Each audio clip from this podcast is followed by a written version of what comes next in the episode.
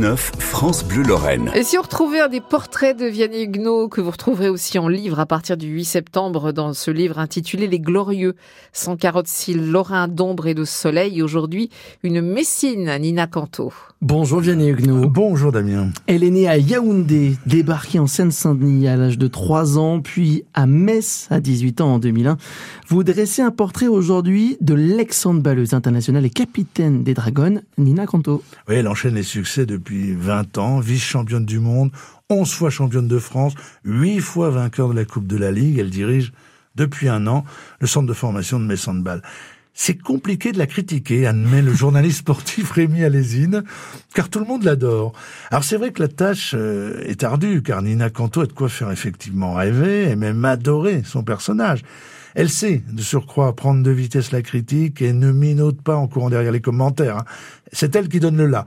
La méthode désarme et son rire sonore et contagieux finit de vous conquérir. Elle m'a notamment raconté son arrivée ici en Lorraine, je la cite. J'ai grandi en banlieue parisienne dans le 93 et je suis arrivé à Metz pour le handball, handball ou handball. Euh, J'avais reçu une proposition de l'entraîneur de l'époque pour intégrer Metz Handball, club le plus titré de France. J'avoue qu'en arrivant de Paris, la première année à Metz a été dépaysante. J'ai vécu une période d'adaptation.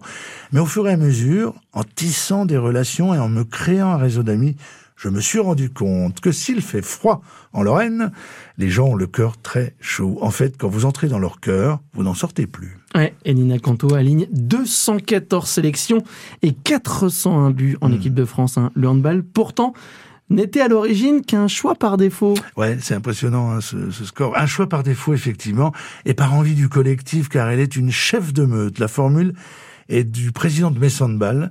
Alors c'est vrai que c'est un choix par défaut, comme elle l'explique, et je la cite, elle précise, je mentirais si je disais que petite, je rêvais de devenir handballe- handballeuse professionnelle.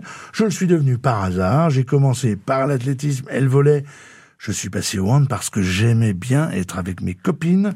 On partait le week-end, on pique-niquait, c'était très convivial. En athlétisme, j'étais très performante, j'ai fait des stages en équipe de France, mais le fait de gagner seul ne correspondait pas à ma personnalité.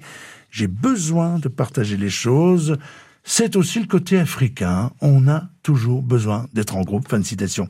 Alors Nina Canto cultive les valeurs du groupe et célèbre les couleurs. Un duo passionnel semblable au jour de son mariage à Metz avec Lionel Catoni.